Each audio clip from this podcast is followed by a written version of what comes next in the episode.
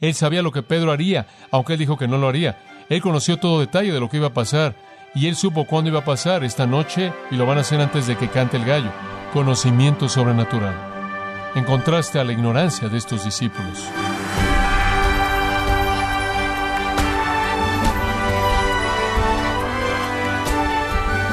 Bienvenido a esta edición de Gracia a vosotros con el pastor John MacArthur. En el siglo XIX, durante la Guerra Civil de Estados Unidos, muchos soldados justificaban su deserción del ejército bajo la idea de que el gobierno no estaba cumpliendo con el acuerdo que tenían. En el caso de los discípulos, ¿qué justificación tuvieron para desertar de Jesús? En el programa de hoy, John MacArthur nos muestra la lección profunda e inolvidable que los discípulos aprendieron cuando desertaron de Jesús. Esta es una lección que cambió el curso de sus vidas y puede cambiar la suya también. Parte de la serie titulada Jesús juzgado, aquí en gracia a vosotros. Abra su Biblia si es tan amable en el capítulo 26 de Mateo. Vamos a estar viendo los versículos 30 al 35. Mateo 26, 30 al 35. Por mucho que nos gustaría pensar de nosotros mismos como cristianos fuertes, la realidad es que en y por nosotros mismos somos débiles. Nos gustaría pensar que nunca podríamos ser sorprendidos en una situación en la que negaremos al Señor, en donde negaremos su palabra, en donde nos avergonzaría nombrar su nombre o estar asociados con Él. Pero la realidad del asunto es que de vez en cuando hacemos exactamente eso. Nos vemos atrapados en un ambiente de injusticia y no decimos nada. Hay un momento de hablar de Cristo y no hablamos. Hay un momento cuando alguien nos identificaría como un cristiano y evitamos una identificación como esa por temor a la presión social o al aislamiento social.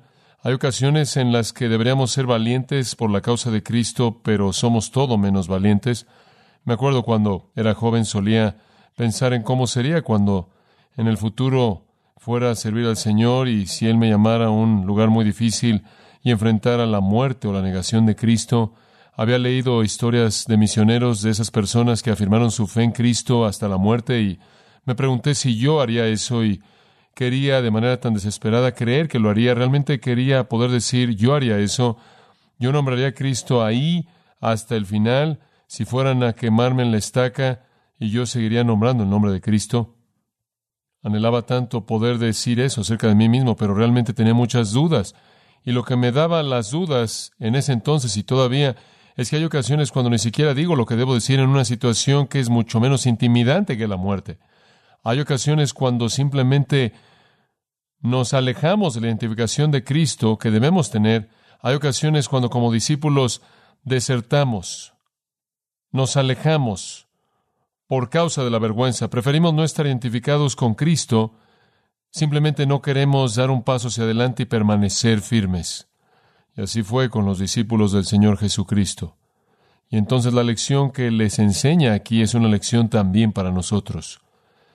Ellos desertaron en este pasaje, dejaron a Cristo. Él predice eso, y sucedió exactamente como Él lo predijo. Pero fue una lección profunda e inolvidable para ellos, una lección que yo creo cambió la dirección de sus vidas. De todas las cosas que Jesús pudo haberles dicho, de todas las cosas que Él pudo haberles advertido, de todos los problemas que pudo haber tocado acerca del futuro, él escoge mencionar el hecho de que todo van a dejar y desertar. Y Mateo, por el Espíritu Santo, escoge colocar esa historia exactamente en medio de este capítulo en preparación para la cruz porque es una lección tan monumental que aprender. Y como si nuestro Señor lo hubiera planeado, los discípulos deben llevar el mensaje al mundo, deben ser fuertes. Y el primer paso en su fortaleza es aprender cuán realmente débil es usted, ¿verdad? Entonces la lección de la debilidad es la primera cosa que debe ser aprendida. Y esa es la lección que les enseña aquí. Es como el resto de este capítulo hasta ahora parte de la preparación para la cruz. Hemos leído de la preparación de Dios, la preparación de los líderes judíos, la preparación de María, la preparación de Judas, la preparación de nuestro Señor al terminar la economía antigua con la Pascua final, al iniciar la mesa del Señor. Y ahora aquí está la preparación por parte del Señor de los discípulos que van a llevar el mensaje y son preparados al aprender una lección muy importante acerca de su propia debilidad humana, acerca de su propia incapacidad de vivir al nivel del estándar que dicen que afirman. Y es una lección que nosotros también necesitamos aprender. Todos enfrentamos el hecho de que podríamos permanecer firmes para Cristo en medio de cristianos. Nos podría gustar presentar un testimonio conforme hablamos con el Señor. Señor, nunca te negaré, nunca te desampararé, nunca te desertaré. Siempre estaré firme, seré fiel a ti. Como Pedro dijo, estoy listo para ir a la prisión contigo y morir si fuera necesario. Haré eso. Pero cuando llegamos al punto, desertamos. Todos nosotros enfrentamos ese mismo tipo de situación y necesitamos aprender que no tenemos la fortaleza en nosotros mismos para enfrentar ese tipo de situación, a menos de que reconozcamos nuestra debilidad y dependamos del Señor. Si pensamos que podemos hacerlo en nuestra propia fortaleza, fracasaremos. Como puede ver, todos afirmaron lo que nos gustaría poder afirmar pero estaban afirmándolo en base a su propio sentido de fortaleza, su propio sentido de compromiso. Pensaron que su amor hacia Cristo era mayor de lo que era. Pensaron que su fortaleza espiritual era mayor de lo que era. Pensaron que su capacidad de enfrentar a Satanás era mayor de lo que era. Estaban apoyándose en su propio entendimiento en los términos de Proverbios 3. Y cuando llegó el momento de tener que ser fieles cuando Cristo fue llevado cautivo en el huerto, observarán en el capítulo 26, versículo 56, la última frase del versículo, entonces todos los discípulos le dejaron y huyeron. Cuando llegó al momento de la prueba, todos huyeron.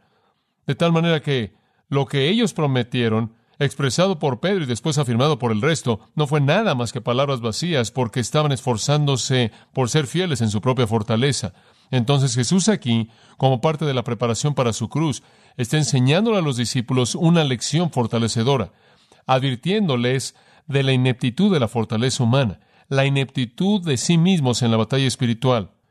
Ahora hay otra cosa que quiero que observen en esta lección, porque ciertamente es el punto primordial de Mateo. Él nos está concentrando primordialmente en los discípulos, aunque aparentemente ellos son el punto central aquí. El enfoque central aquí está en Cristo, creo yo. La intención de Mateo aquí está en preservar la majestad de Jesucristo. ¿Cómo puede usted hacer eso en una situación como esa? ¿Cómo puede Cristo presentarse con alguna dignidad, con algún respeto, con alguna gloria, con alguna majestad, en cualquier sentido, el Hijo de Dios real, Rey de Reyes? ¿Cómo puede Él en algún sentido ser eso en medio de la deserción de todos sus seguidores? Alguien se ve obligado a decir de Él, ¿qué tipo de líder es este que tiene a sus tropas y llegan a la intensidad de la batalla y todos desertan cuando enfrentan al enemigo? ¿Qué tipo de líder es aquel que no tiene más control sobre los suyos, que no tiene más lealtad de los suyos, que no tiene más amor y compromiso por parte de los suyos? Los hombres menores que estos han sido fieles en una seriedad más grande y permanecieron fieles. ¿Qué tipo de hombres son estos? ¿Acaso él no escoge al tipo correcto de hombres? En otras palabras, podría ser algo que menosprecia a Cristo. Él podría verse mal aquí, podría ser algo que debilita su esplendor real, pero no es así, porque Mateo, bajo la inspiración del Espíritu Santo, lo voltea de tal manera que exalta a Jesucristo en contraste a los discípulos que desertan.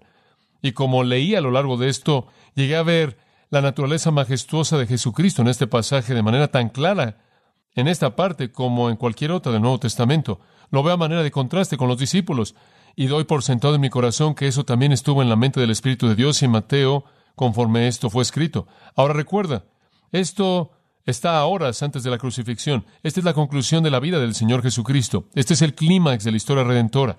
Este es el momento más grande. No sé si usted sabe esto, pero solo en cuatro capítulos en todos los cuatro evangelios, un total de cuatro capítulos están dedicados a los primeros treinta años de la vida de Cristo. Tres están dedicados al último día de su vida. Este es un momento monumental en la historia redentora y todo parte de la preparación de la cruz.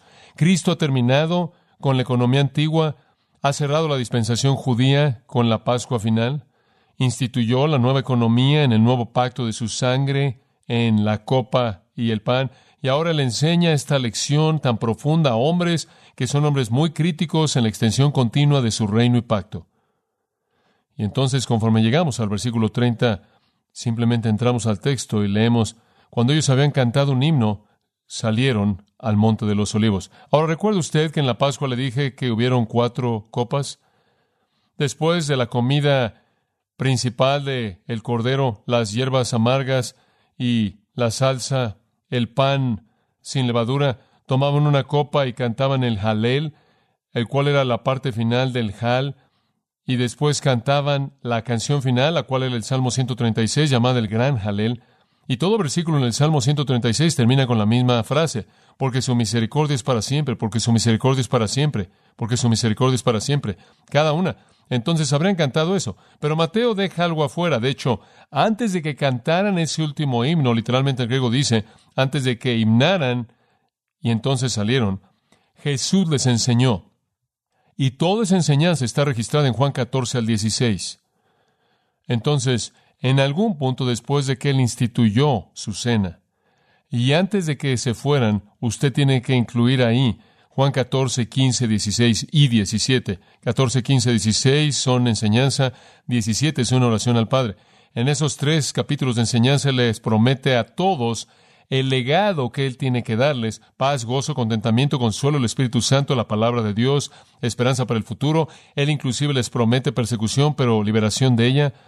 Él les da toda la información que necesitan, la culminación final de enseñanza antes de la cruz. Después, en Juan 17, Él ora al Padre a favor de ellos en esa maravillosa oración sumo sacerdotal, de tal manera que todo eso viene antes del himno final y de que partan de ese lugar. Sabemos eso porque en Juan 18.1, después del 14, 15, 16 y 17, leemos esto. Cuando Jesús había hablado estas palabras, Él salió. Entonces sabemos que el Señor no se fue de ese aposento alto hasta que Él había enseñado a lo largo del 13, 14, 15, 16 y 17 de Juan. Entonces todo eso está cubierto. Juan lo registra, Mateo no. Entonces toda esa gran enseñanza ha sido dada esa gran oración al Padre, orando por la unidad de los suyos que llegarán a creer en Él en los días venideros, como también aquellos que estaban ahí esa noche, todo eso. Y después el jalel final, Salmo 136, y después se van.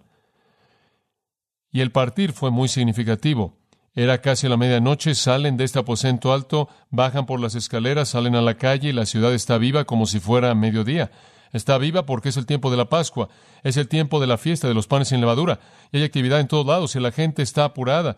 Algunos están a la mitad de comer su comida de la Pascua. Recuerde, los galileos y los fariseos la comían más tarde el jueves por la noche. Algunos todavía la están comiendo. Entonces las lámparas están ardiendo en las casas. Algunos están preparando para comerla al día siguiente. Los de Judea y los saduceos y entonces están preparando todo. Las puertas del templo se abrirán a la medianoche para el festival especial y entonces la gente va hacia el templo queriendo entrar a ese lugar. Hay visitas por todos lados, la gente está negociando para encontrar un lugar en donde comer la Pascua al día siguiente, que habían venido de afuera de la ciudad. Los animales están siendo recogidos y cargados por todos lados para ser sacrificados al día siguiente. Está viva, aunque es de noche, y entonces están, sin duda alguna, empujando el camino por donde pasar en medio de la gente, sin duda alguna, aunque este tipo de multitud de noche, ahí por la colina este del monte del templo, han cruzado el torrente de Cedrón, en donde ese pequeño arroyo está tan lleno como nunca debido a la lluvia del invierno, e inclusive está más llena debido a la sangre de todos los miles de animales que han sido matados, y la sangre sale por la parte de atrás del templo, y baja ahí por la colina hasta llegar al arroyo para ser llevada. Y entonces los discípulos, once de ellos ahora y Jesús, cruzan ahí en la oscuridad y ascienden por el monte de los olivos. Se dirigen a un lugar muy conocido al que han ido muchas veces llamado el huerto de Getsemaní, el cual significa el lugar donde aprietan las aceitunas, monte de los olivos, muchos árboles de olivos y un lugar llamado la prensa de los olivos. Y Jesús tiene algo que decirles. Versículo 31 dice, y Él entra a esta confrontación de su debilidad. Ahora, básicamente toda la enseñanza previa a esto ha sido positiva. Promesas, promesas, promesas, de Juan 13 hasta el 16, una oración de esperanza en Juan 17. Pero ahora conforme Él llega a este momento ahí en el costado del monte, es el momento para un mensaje negativo, es un momento para una advertencia deben aprender esta gran lección, que la fortaleza nace de un reconocimiento de la debilidad, no de un reconocimiento de fortaleza. Conforme él enseña esta lección a sus discípulos que desertan, vemos un contraste maravilloso entre Cristo y los discípulos, el cual preserva su majestad. Y creo que usted lo va a ver conforme avanzamos a lo largo de esto. En primer lugar, hay un contraste entre el conocimiento y la ignorancia, entre el conocimiento y la ignorancia. Los discípulos, francamente, son terriblemente ignorantes. Encontramos a Pedro diciendo, aunque todos los hombres, versículo 33, se escandalicen debido a ti, yo nunca me escandalizaré o te dejaré. Una ignorancia como esa. Digo, solo era cuestión de unas cuantas horas antes de que él se escandalizara. En el versículo 35, aunque yo muriera contigo, no te negaré. Él no sabía eso, él no puede afirmar eso. Y resultó que eso fue ignorante. Y todos los discípulos dijeron lo mismo en el versículo 35. Fueron ignorantes, eran ignorantes de sus propias debilidades, eran ignorantes de la fortaleza de Satanás, eran ignorantes de la prueba y su gran poder que iban a enfrentar en cuestión de unas cuantas horas. Eran ignorantes de tantas cosas, por no decir nada de su ignorancia del Antiguo Testamento, de su ignorancia de la profecía mencionada en el versículo 31 acerca del pastor teniendo que ser herido y las ovejas del rebaño siendo dispersadas. Eran ignorantes de muchas cosas y su ignorancia es obvia. Pero en contraste a su ignorancia está el conocimiento maravilloso de Jesucristo. Observa el versículo 31. Entonces, y el entonces es indefinido, en algún punto subiendo por el monte de los olivos esa noche, Jesús les dijo, es otro momento de enseñanza, otro momento de instrucción. Y esta es una lección acerca de la torpeza de la autosuficiencia. Él dice, todos vosotros os escandalizaréis de mí esta noche, porque escrito está, iré al pastor y las ovejas del rebaño serán dispersadas. Pero después que haya resucitado, iré delante de vosotros a Galilea. Y después en el versículo 34, él le dijo a Pedro, de cierto te digo que esta noche antes que el gallo cante, me negarás tres veces. Ahora eso es conocimiento. Escuche, él sabía que se escandalizarían. Él lo sabía. Él sabía eso. Él sabía que sucedería esta noche. Él sabía que sería debido a él.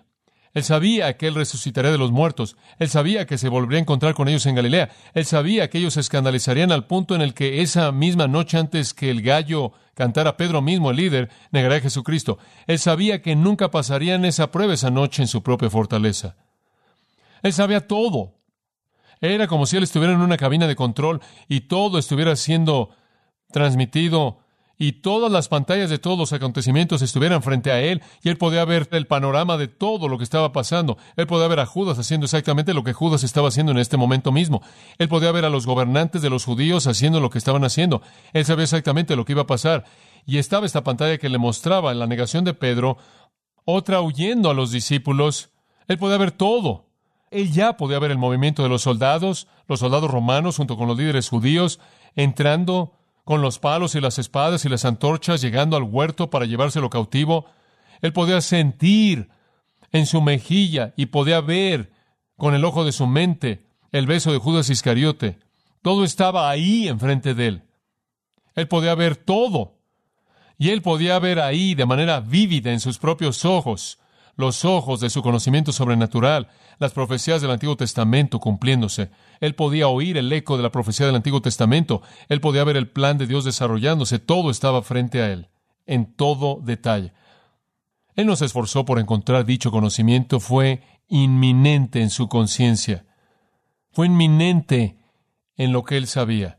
Él conoció el beso, él conoció la traición, él conoció todo paso en los juicios de burla, él lo conocía todo la deserción de los discípulos, la negación de Pedro, todo, todo detalle estaba frente a sus ojos. Y entonces usted no pierde nada al ver a Jesús en este pasaje. Él no pierde nada de su majestad real aquí. Su persona real es clara porque Él tiene un conocimiento de todas estas cosas que van a suceder. Y lo único que necesita hacer es seguir leyendo para descubrir que se cumplieron tal como dijo que pasarían. Él lo conocía todo. Él conoció el momento esta noche. Él conoció el pasado. Está escrito. Es el plan de Dios. Él conoció el futuro. Van a escandalizarse. Todo era muy claro para él. Él lo conocía todo. El conocimiento majestuoso de Cristo. Y se concentra básicamente en el versículo 31, en una profecía del Antiguo Testamento encontrada en Zacarías 13:7. Él dice, Se van a escandalizar, se van a escandalizar debido a mí, y se van a escandalizar debido a mí esta noche, exactamente esta noche. Porque escrito está, este es el plan de Dios. Este no es algún acontecimiento que ha sucedido por el capricho y la voluntad de Judas o los líderes religiosos o alguien más en la tierra. Este es el plan divino de Dios. Escrito está. Y él cita Zacarías 13:7. Heriré al pastor y las ovejas del rebaño se dispersarán. Jesús no solo sabía lo que Judas estaba haciendo, lo que los líderes religiosos estaban haciendo, lo que los discípulos estaban pensando, él sabía lo que Satanás estaba planeando, él sabía cómo todo el juicio iba a salir, él sabía todo lo que iba a pasar esa noche cuando los soldados y los líderes vinieran a llevárselo, él conocía el beso que iba a venir, él sabía que los discípulos iban a oír, él no solo sabía todo el presente y todo el futuro, sino que él también entendió el plan de Dios en el pasado y él también entendió el significado del profeta Zacarías cuando él dijo lo que dijo. Y por cierto, ese no es un pasaje fácil de interpretar. Si hubiera sido fácil, los discípulos pudieron haberlo entendido. Ese pasaje en Zacarías 13:7 es algo difícil. Le voy a decir por qué. En Zacarías 13, Zacarías está hablando de algunos profetas falsos que serán heridos en sus casas de ídolos. Él está hablando de profetas falsos que Dios va a venir y va a herir en sus casas de ídolos. En otras palabras, Dios va a juzgar a los falsos profetas. Y el profeta está hablando en contra de estos falsos profetas, quienes son dignos únicamente del juicio de Dios. Y después él viene atrás de eso en el versículo 7 y dice, heriré al pastor y las ovejas del rebaño se esparcirán. Y podría haber parecido al principio que él se está refiriendo aquí a un falso pastor, que Dios va a descender y va a herir a un falso pastor. Tiene sentido. Y va a dispersar a todos los seguidores de ese pastor falso. Y podremos pensar eso, excepto por la interpretación clara de Cristo, quien dice, me van a herir a mí y el rebaño son ustedes. Y entonces el pastor herido de Zacarías 13:7 tiene que ser el Mesías. Y el rebaño que se dispersó tiene que ser su pueblo, los suyos. Y si usted entiende eso, usted entiende el significado de Zacarías 13:7 y tiene sentido a partir de ese pasaje, especialmente si usted lo ve un poco más de cerca. Ahora observe Zacarías 13:7 por tan solo un momento y le voy a mostrar algunas cosas interesantes. Dice, despierta, oh espada, y este es Dios, Jehová Dios hablando, despierta, oh espada, en contra de mi pastor. Ahora eso le dice de inmediato que ese no es un profeta falso. Dios no está matando un falso profeta a quien él llama mi pastor, el representante personal de Dios. Dios dice, mi espada matará a mi pastor. Despierta, oh espada, en contra de mi pastor. Y después viene esta frase tan interesante, y en contra del hombre, y él usa una palabra hebrea aquí, que no es la palabra normal, no la palabra genérica, pero significa hombre poderoso, u hombre de gran fortaleza. Entonces, en primer lugar, el pastor que va a ser matado es llamado el pastor de Dios, mi pastor, un pastor poderoso, y después dice, ¿quién es mi compañero? Literalmente, el hombre poderoso de mi unión, o el hombre poderoso igual a mí. Afirmación maravillosa, ¿no es cierto? ¿Quién es igual a Dios? Cristo. ¿Quién era el pastor de Dios? Cristo.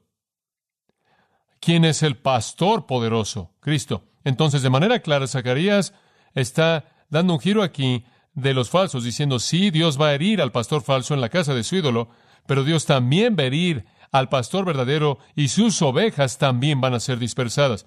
Y al final del versículo, y voy a volver mi mano sobre los pequeños, habrá un remanente. Habrá un remanente. Lo que Zacarías estaba diciendo es que el día está por venir cuando Dios va a herir a su propio pastor, el Señor Jesucristo, y las ovejas van a ser dispersadas. Ahora, las ovejas creo yo que Zacarías tiene en mente la nación de Israel. Israel entró en caos después de la muerte de su Mesías. Setenta después de Cristo, la ciudad fue destruida, el templo y todo lo demás, y todavía están en el mismo caos que resultó del rechazo del Mesías. Pero los discípulos, siendo dispersados, en cierta manera fueron la primera fase del caos que azotó a la nación de Israel. Entonces Zacarías ve a Dios hiriendo al pastor, la nación desintegrándose, y la primera fase de esto el Señor la aplica a su grupo de sus propios discípulos que serán dispersados.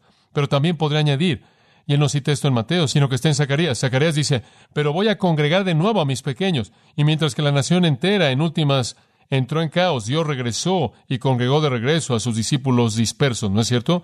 Y Él ha continuado haciendo esto en el remanente. La profecía de Zacarías es crítica. Y entonces vemos el conocimiento sobrenatural del Señor. Él conoció el significado del plan de Dios, escrito está. Él supo cómo interpretar un pasaje difícil en Zacarías de manera perfecta y clara. Él entendió a los discípulos y a dónde iban y qué iban a hacer. Él supo lo que Satanás iba a traer sobre ellos y él sabía que ellos no lo iban a poder enfrentar. Él sabía lo que Pedro haría, aunque él dijo que no lo haría. Él conoció todo detalle de lo que iba a pasar y él supo cuándo iba a pasar esta noche y lo van a hacer antes de que cante el gallo. Conocimiento sobrenatural. En contraste a la ignorancia de estos discípulos. Ellos muestran que son ignorantes, los ineptos, los incapaces para entender el plan de Dios, incapaces de entender la palabra profética, incapaces de entender las señales de los tiempos que estaban viendo, y Jesús de manera majestuosa conoce todo.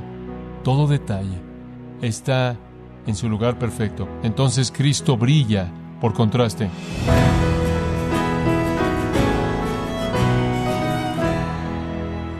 John MacArthur nos mostró que Mateo no se enfoca en el fracaso de los discípulos a la hora de la deserción, sino en la majestad de Cristo al tratar con ella. Parte de la serie Jesús juzgado, aquí en gracia vosotros. Y quiero recordarle, estimado oyente, que tenemos a su disposición el libro El Evangelio según Jesucristo, escrito por John MacArthur, donde nos explica el significado de el sígueme de Jesús, y puede adquirirlo en nuestra página en gracia.org o en su librería cristiana más cercana.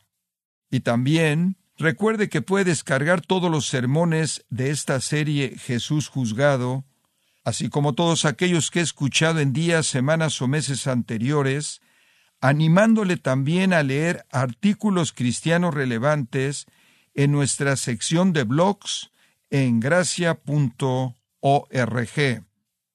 Si tiene alguna pregunta o desea conocer más de nuestro ministerio, como son todos los libros del pastor John MacArthur en español, o los sermones en CD, que también usted puede adquirir, escríbanos y por favor mencione la estación de radio por medio de la cual usted nos escucha en gracia a vosotros. Es importante conocer no solo el país y ciudad de donde usted nos escucha, sino también la radio. Para quienes contactan nuestro ministerio por primera vez, pueden solicitar una copia del mensaje de promoción sin costo alguno, un mensaje por oyente únicamente. Si usted vive en los Estados Unidos o Puerto Rico, escríbanos a Gracia Vosotros, P.O. Box 4000, Panorama City, California 91412. O puede escribirnos a través del siguiente correo electrónico radio arroba gracia Bueno, en nombre de John MacArthur y el personal de este organismo, queremos darle las gracias por su tiempo y sintonía y queremos pedirle que no deje de orar por este ministerio, como también por la estación de radio por la cual usted nos escucha de lunes a viernes. Este es su amigo Miguel Contreras, invitándola a que sintonice nuestra próxima edición para que juntos continuemos desatando la verdad de Dios un versículo a la vez, no se lo pierda, aquí en gracia a vosotros.